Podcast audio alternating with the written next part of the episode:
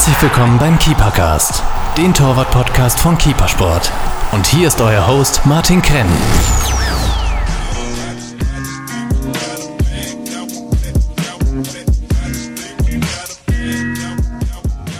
Hello, goalkeepers. Welcome to the first English Keepercast. My name is Martin and I'm CEO of Keepersport and the host of this podcast. Normally, I only speak German, and as you can hear, I'm not really a native speaker. Sorry for, for my English, uh, which is sometimes not perfect, but we have so many requests for English podcasts that we've decided to publish the first one today, which is a special one because today we are here, Germany, in the headquarter of Adidas. In front of me, there's Michael Mills, the product manager from Adidas. He's responsible for the hardware, which also includes goalkeeper gloves. Welcome to our Keepercast, and we are very honored that you've time for us and for our followers today. Uh, hi, Martin. Uh, good afternoon, or good morning, depending on when you're listening to this, uh, goalkeepers. Uh, pleasure to be here. Um, podcast Virgin, so not just my first um, podcast in English, but my first podcast per se. So, um, hope I'm able to offer some interesting insights uh, and input into the world of gloves, and certainly gloves from a, an Adidas perspective. Perfect. Before we get into the product of Adidas, my first question is Did you play as a goalkeeper yourself, or are you just interested in the whole goalkeeper things? No, I was a, um, a goalkeeper from the outset. Um, I think it all started uh, in having older friends and also a father who were football players who uh, decided to place me in goal from a young age. Uh, I had aspirations, of course, as many um, young goalkeepers do, of becoming a pro. Uh, I was lucky to play at a good level. I represented my city, county, uh, was also attached to a professional club um, before actually being released for, for being too small, which at six foot four now is a, a, a frustration, let's say.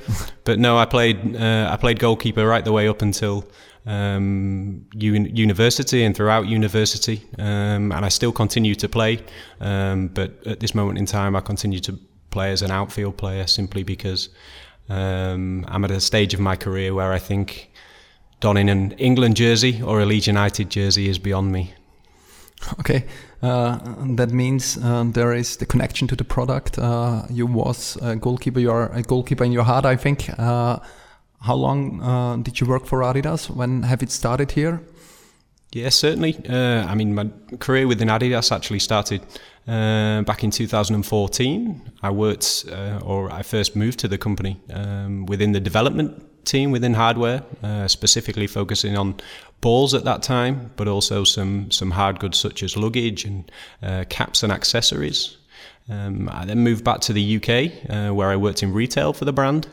And then since uh, September of last year, uh, I returned uh, from a marketing perspective and, and uptook the role of product manager within the hardware team. So that includes, uh, or my responsibilities include uh, looking after gloves, uh, shin guards, and also balls as well. Which of the three categories do you like most? it's a very difficult question. I think, obviously, um, without a ball, you're not able to play the game. Um, but for sure, as you alluded to, Martin, uh, I think in my heart, um, I'm a goalkeeper. Uh, I started as a goalkeeper from the outset, and so to be able to uh, affect and deliver products that uh, are worn on the hands of some of the best goalkeepers in the world is it's a dream. It's I'm living a dream. Let's say. In, in the last year, uh, we last years uh, we have seen awesome products from Adidas, especially on the goalkeeper glove uh, area. Uh, there was a huge change in the last years. We will talk later about this. Uh, a few days ago, we have launched the new Adidas Predator goalkeeper gloves from the 302 redirect campaign. What are the changes compared to the previous versions of the top seller Adidas Predator Pro? Yeah, certainly. Uh, I mean, for this season, um, what we've looked to do is um, make what we believe to be the best glove on the market better. Uh, rather than wholesale changes, it's more about refining, as I say, what we believe to be the best glove on the on the market. Um, what remains is the knitted backhand, um, something that we first introduced back in spring summer 18, the first knitted backhand on the market, uh, and we really believe it set the benchmark for fit and feel. um, of a goalkeeping glove. Also, what remains are the palm innovations that we've introduced. So, the URG series, in terms of a range build, um, we'll offer URG 1.0 and 2.0 on, on our Pro models. Uh, and the cuts we will continue to offer will be uh, finger safe, hybrid, as well as the inline Pro. Um, in terms of those those main changes, or the main uh, the obvious one, uh, first comes on the backhand. As you look at the glove, we have a new silicone tooling. Um, it draws inspiration from the sole plate of the Predator of the Predator boot, uh, and when you get to see the product, you really see uh, from an aesthetic point of view.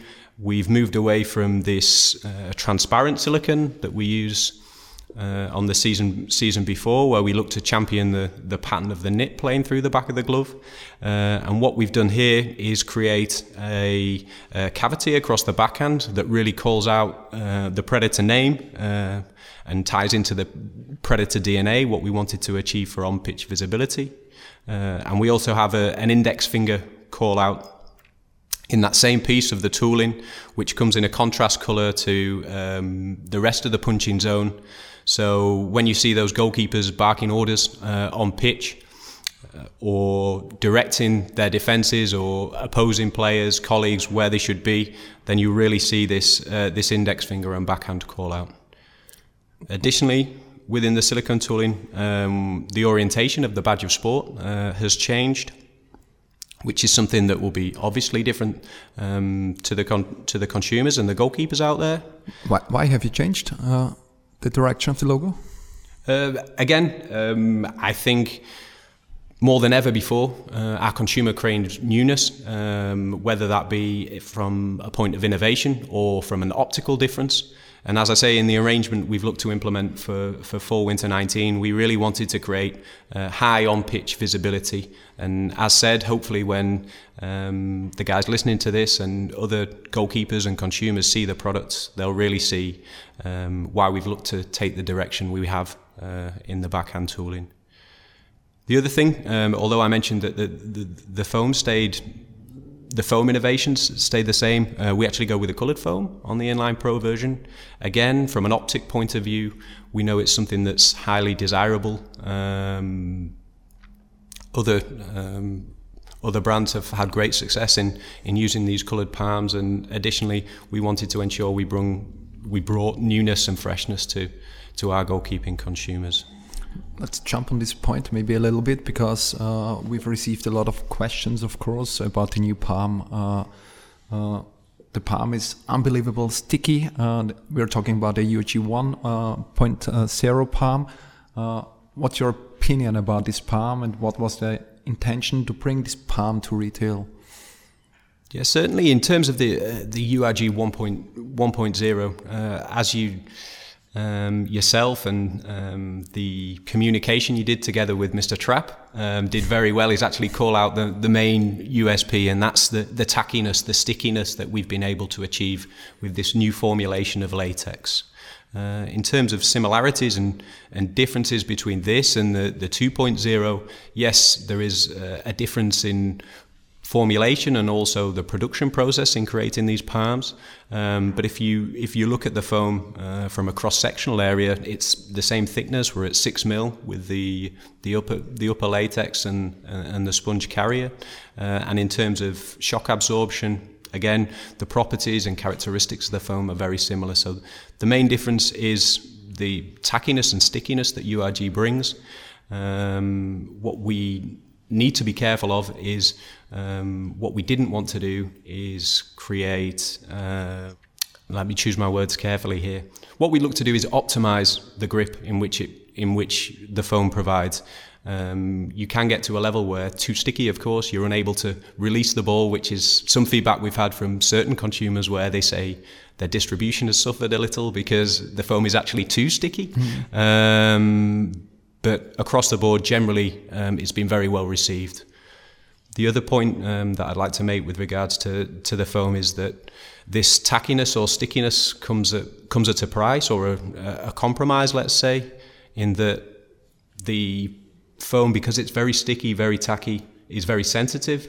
and so therefore its durability in comparison to URG 2.0, for example, is um, is slightly less or less, slightly less durability.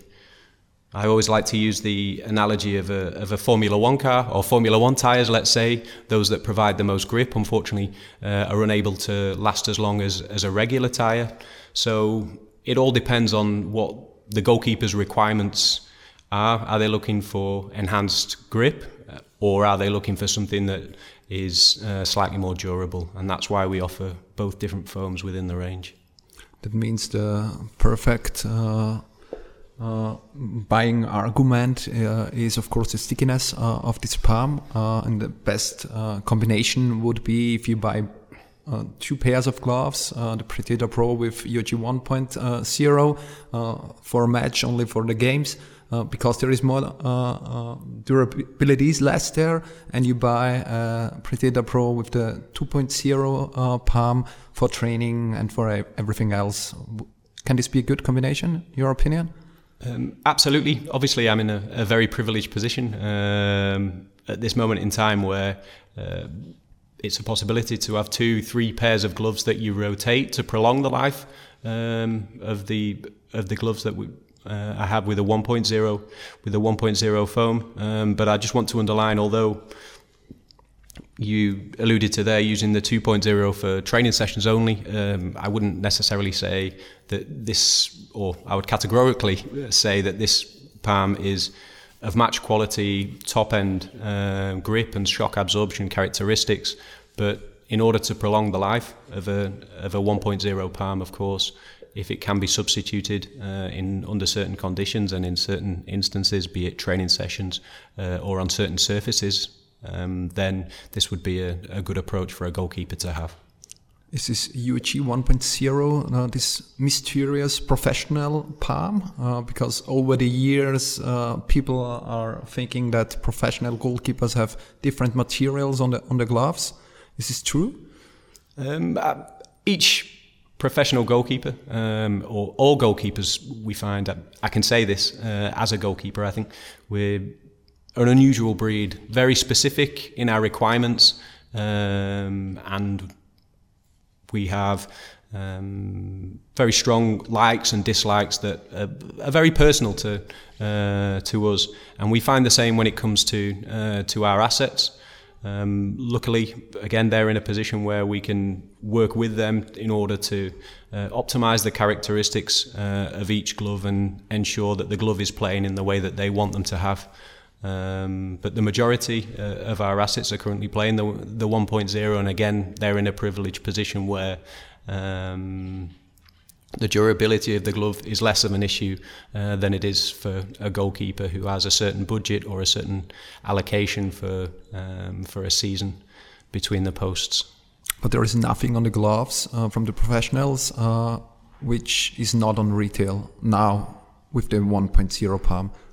The opportunities uh, are available um, that are available uh, at, at, retail are also available to uh, to our assets. In some instances, um, we might use combinations uh, of be it mm. a, a, couple of different uh, a couple of different gloves or, or, or tweaks, but um, that would only be for very specific assets. But certainly, what's available to the end consumer is what's available on the pitch as well to the assets. Let's go back to the to the glove which was released a few days uh, ago, uh, the new uh, Predator Pro from the 302 redirect campaign. Uh, some other new things on this glove? Yeah, certainly. Um, I mean, we alluded to the silicone being optically the first thing that, that jumps out on you. Um, what we also offer on this glove is a detachable strap. Um, the, the strap or the stretch strap that has been very well received um, within the market and by our goalkeepers remains. However, what we do this season is give our consumers and goalkeepers the opportunity to play the glove in a way in which they prefer the club, uh, the strap detaches uh, on the palm side using uh, a simple piece of simple piece of Velcro. For those consumers or goalkeepers that like to play with uh, full range of movement, uh, complete freedom, they can play the glove without the strap. We made some minor modifications to the elasticity and the stretch within the wrist to ensure that um, the glove is stable enough to be played without the strap. Um, but for those goalkeepers who, let's say, um, are more conservative or l- like the additional support that the strap provides, they can play with the strap in the same way that they have um, the gloves and it, its predecessors. This is a very, very nice feature. Uh, what do you think? How many goalkeepers will play with strap or without? Uh, I think in terms of the uh, the feedback we've had, um, whenever we look at introducing any types of new innovations, cuts, etc. Uh, what we do is test, test, test to begin with. Um, we work with um, semi-professional uh, and recreational uh, recreational players to ensure that uh, the way in which we're executing things are um, we're moving in the right direction, and uh, of course we get validation. Then uh, we look to move on to testing with with high level goalkeepers as well to ensure that their needs and requirements are met. Um, the feedback across the board has been. In some instances, 50 50, some instances, 60 40. Um, I think I alluded to it earlier, Martin, in saying that unlike any other position on the pitch, I think goalkeepers are more specific in their requirements than anybody else. Not just from the way that they play their glove or fit their glove, but how they place their shin guards, how they affix them um, with tape, how they lace their boots. I've I've been in many dressing rooms, and it it's it's always been the case that um, the goalkeepers are definitely, um, or more often than not, the player um, that knows exactly how he wants to look, feel uh, and prepare himself for a game. Der neue Adidas Predator Pro. Innennahtschnitt, Nitte-Trägermaterial, eine neue Silikon-Oberhand und eine abnehmbare Lasche. Mit einem genialen und extrem interessanten Style wie hier beim Predator Pro NC Promo kommt ein weiteres Highlight aus dem Hause Adidas auf den Markt. Nicht umsonst vertrauen Weltklasse-Torhüter wie Kevin Trapp, Marc-André Ter Stegen, Manuel Neuer, David De Gea oder Kepper auf Torwarthandschuh made by Adidas. We all are goalkeepers. We all are different. uh, we are the only uh, position uh, on pitch which has a different color of the shirt, uh, and we we wear the goalkeeper gloves also in summer uh, when it is maybe very hot uh, outside. therefore, it was a nice sentence, of course, uh, which you've said. Uh, but what do you think about this uh, strapless uh, version of goalkeeper gloves or a removable version, uh, like we can see now on the product? Uh, is this the future, or is this just a trend? Um, I think, I think certainly, I think what. Um, what we see um, or what we believe to be the direction. I have to be very careful here as not to reveal too much, let's say. Um, you can see everything. but certainly, I think the aspiration for the majority of, uh, of young goalkeepers is this second skin look and feel. Um, and so, therefore, by stripping back the components that make up the glove um, brings you closer towards this uh, this aspiration or direction. And so, for me, I think it's it's certainly something that will continue to uh, resonate within the goalkeeping mm. community. In the same way um, as within boots or footwear, if you look 10, 10 15 years ago, um, everybody would choose a, uh, be it a Copa Mundial or a Predator and a leather-based boot. If you look now, the uh, the young players have grown up only with synthetic boots, uh, and also now they have this innovation of having a sock boot or a laceless shoe, which is now the norm. And so for for goalkeeping gloves, I mean, I don't have a, a crystal ball, um, but I believe that this is that this is a direction in that will resonate and continue to um, continue to grow throughout the the coming years.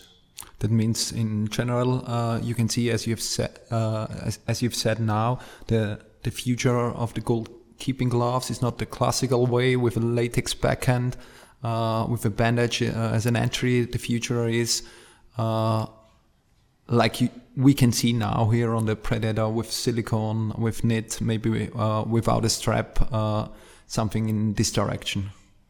Um, I, again, I don't want to. Um, I don't want to shoehorn or I think it's it's always very it's always very difficult to say that um, the traditional or constructions. I think there will always be a place for these.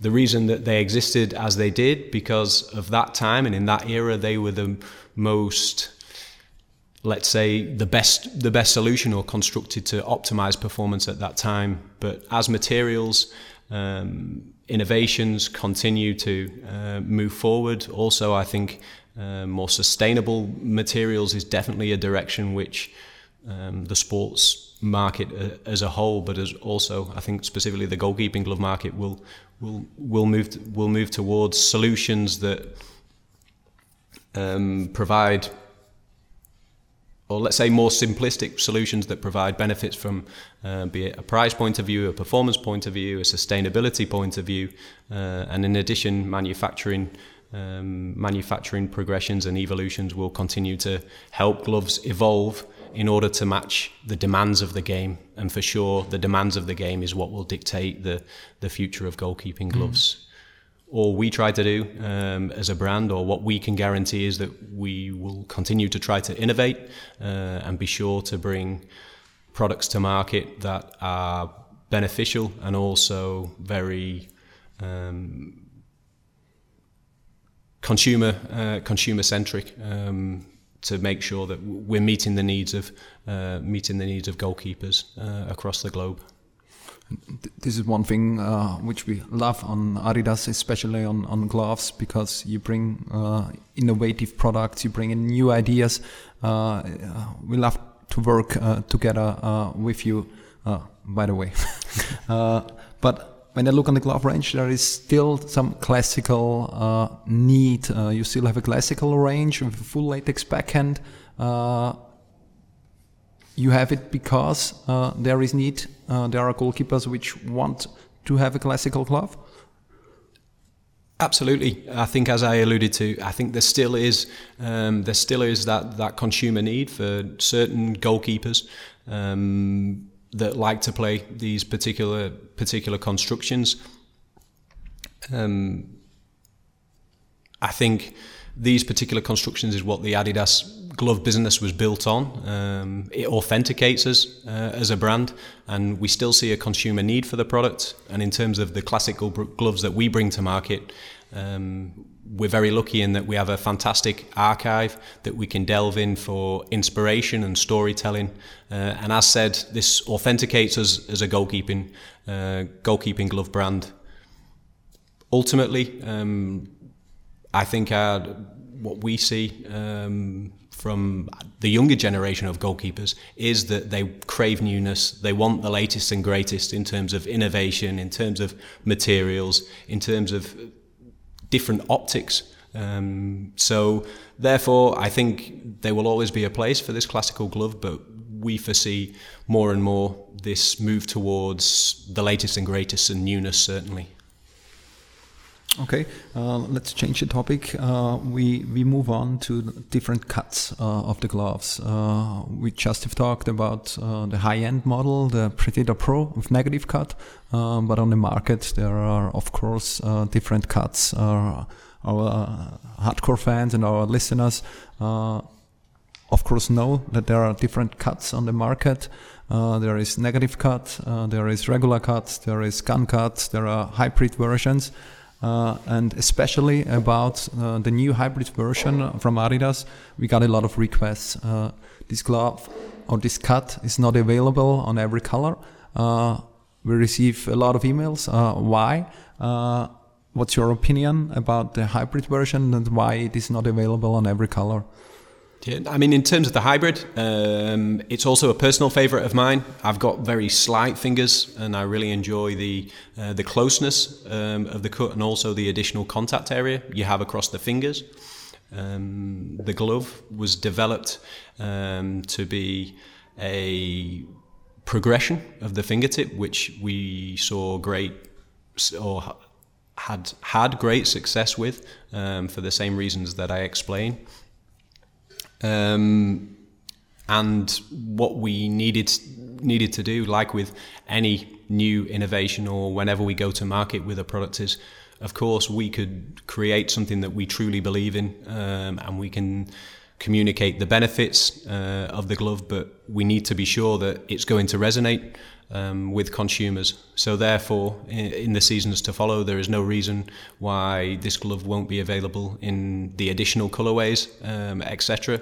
But as with as with anything or any new product to market, as I say, it has to you have to um, place the product, allow it to, to breathe, and of course, once you have that um, that feedback and understanding of how it's been received in the market by by players, then of course we can look to to further iterate and expand on it and continue to try to improve that cut. Mm. I think also some of your uh, professional goalkeepers are wearing the hybrid cut. Uh, is this true? Exactly, exactly. Uh, I mean, I think the high, the high profile or the most high profile uh, vindicators of that are Ter and also Cillessen um, at, Barce- at Barcelona. Again, we I keep coming back to this point about all goalkeepers, whether they're professionals or amateurs, being specific in their requirements. Um, but this is a cut that's been well liked, um, well liked by those guys.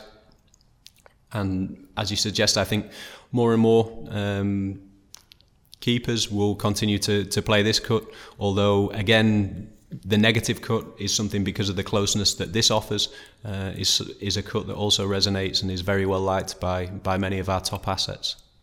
How do you collect feedback on, on new gloves, on new ideas? Uh, do you have, uh, of course, I think from professionals, uh, sometimes from us retailers. Uh, how how because you doesn't really have the direct contact to the end consumer like we have. For us, it's easier. Uh, but how do you get uh, feedback? Yeah, certainly. I mean, there are many different ways or feedback streams um, that we have. Of course, in producing new products, um, we will always work with um, consumers, conduct conduct focus groups. Again, uh, work closely with retail partners as well as own retail.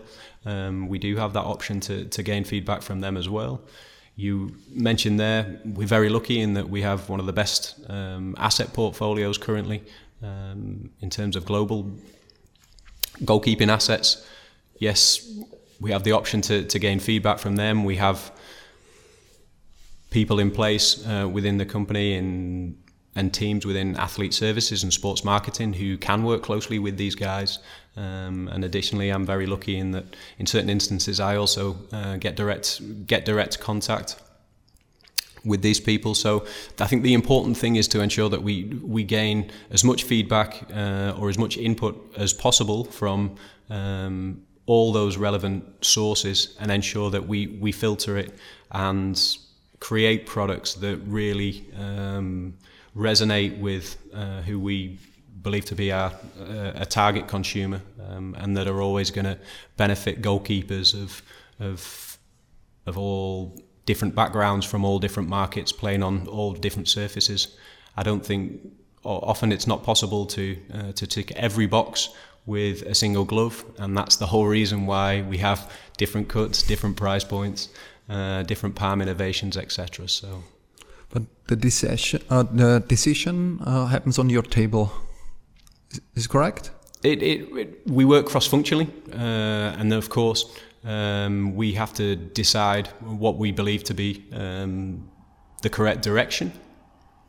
Uh, and for sure, we gain input from all those sources that I spoke about. But as a as a product team, we have the um, the task of ensuring that we bring relevant products to market for sure.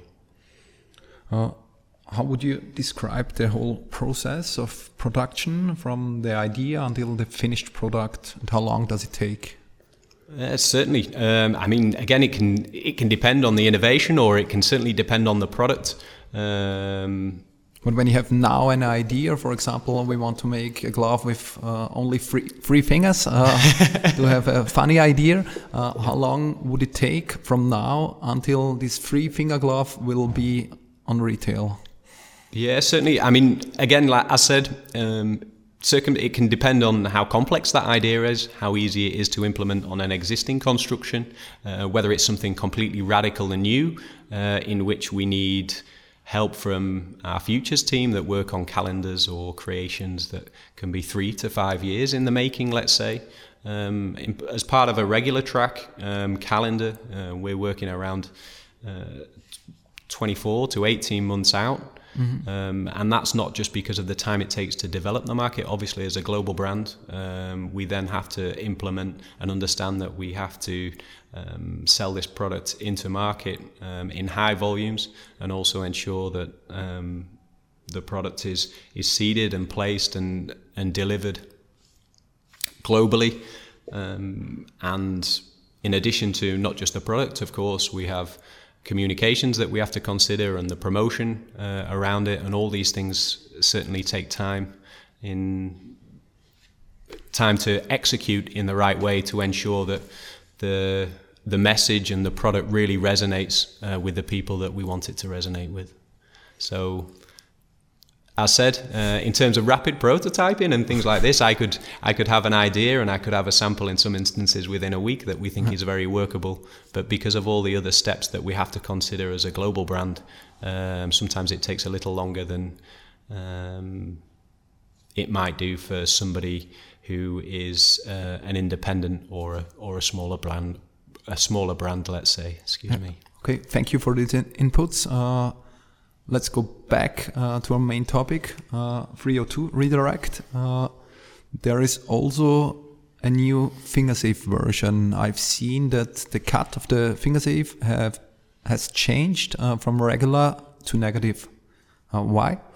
Uh, that's correct. Um, not only have we changed the cut to negative um, in order to provide a, a, closer fit, but also a sleeker and um, um, a more aesthetically beautiful glove, let's say. Um, but we also we're also been for the first time being able to apply the knitted backhand, uh, so the finger safe user, users or players can can gain the benefits that the knitted backhand provides in terms of closeness and flexibility uh, of this backhand because, or historically, the reason we haven't done this is due to uh, technicality. Um, but we're really proud that for, for fall winter 19, we've been able to we've been able to bring those benefits, like we say, of that knitted backhand to the finger safe user. Is this then the, the same cut, or does the finger safe version have uh, bigger gussets or something like this? In terms of the, the technicalities, without uh, revealing our secrets, let's say, um, for want of a for want of a better uh, description, you can consider the um, the negative cut of the Pro and the finger safe as as ve- very similar. Let's say, like I said, we had to make a few technical adjustments. The actual finger safe elements and the protection that's provided uh, by these is um, the same as we've had from uh, from previous seasons. So rest assured, if you're using this glove, then the the benefits that you've had from from previous seasons will only continue to be uh, only continue to be to be felt as well when you use this glove. But there are uh, four finger sticks uh, in it, if I'm sure, or yeah, correct, yeah, yeah. correct. What do you think in general about uh, FingerSafe? Uh, the amounts decreased uh, over the past years, uh, but FingerSafe is of course needed uh, also in different regions of the world. what I think. What is your opinion about FingerSafe? Exactly. in terms of FingerSafe, it was um, a USP or an innovation we brought to market uh, some years ago now um, in terms of its popularity. Um, we found is that it's not as popular as it has been historically. Additionally, whether that means that some of our finger safe users or players are, are switching to other brands that offer similar technologies, um, I'm unsure. But certainly, what we found is that there's still a market for those finger safe uh, for those finger safe users. It st- still remains very popular, and the benefits of protection for the junior junior goalkeepers and junior mm-hmm. consumers, uh, especially in um, North America, in those in those regions where uh, protection is high on the high on the list for coaches and uh, and parents there. But I think, I mean, we spoke earlier about classics and um, what's the what's the direction or what's the popularity of these type of things. I think finger safe it, it's the same. I think it will always be something that is relevant and has a, a, a certain market and a certain player that likes this very secure feeling um, that the gloves provide. Um, but again, whether um, whether I think this will con- whether we'll see an increase in the number of finger safe players, I would I would expect I would expect not. Yeah. Okay, uh, thanks, Michael. Uh, thanks for all the inputs. Uh, I hope uh, that uh, we can record a podcast in the future again uh, when you will bring out new features. would be nice. I hope you liked it. and to our customers, thank you for, for listening. No, certainly from my side, absolute pleasure. Uh, fantastic to get the opportunity to have this platform um, to speak with yourself uh, and engage with the, the goalkeeping community. Um, it's always great to speak with people who are as passionate as I am about about the product. And as said, um, any input, feedbacks, um, and things like this will be well received. Uh, and look forward and hope that the uh, the new pack that we've delivered in 302 is um, something that is working well for uh, for your customers and for the goalkeeping community in general. I'm pretty sure. Thank you. Fantastic. Uh, do you like uh, this podcast? Uh, please uh, give us a like, share this podcast uh, with your goalkeepers, with your goalkeeper trainer, and give us a five star rating in the iTunes store. Thank you and bye bye. Von der Keeperbase in Kottingbrunn. Das ist der Keepercast. Gefällt dir, was wir hier machen? Dann teile und bewerte unseren Podcast und folge uns auf Soundcloud und iTunes. Warum machen wir das Ganze, fragst du dich? Weil Leidenschaft im Herzen beginnt. Keepercast, right from the heart of goalkeeping.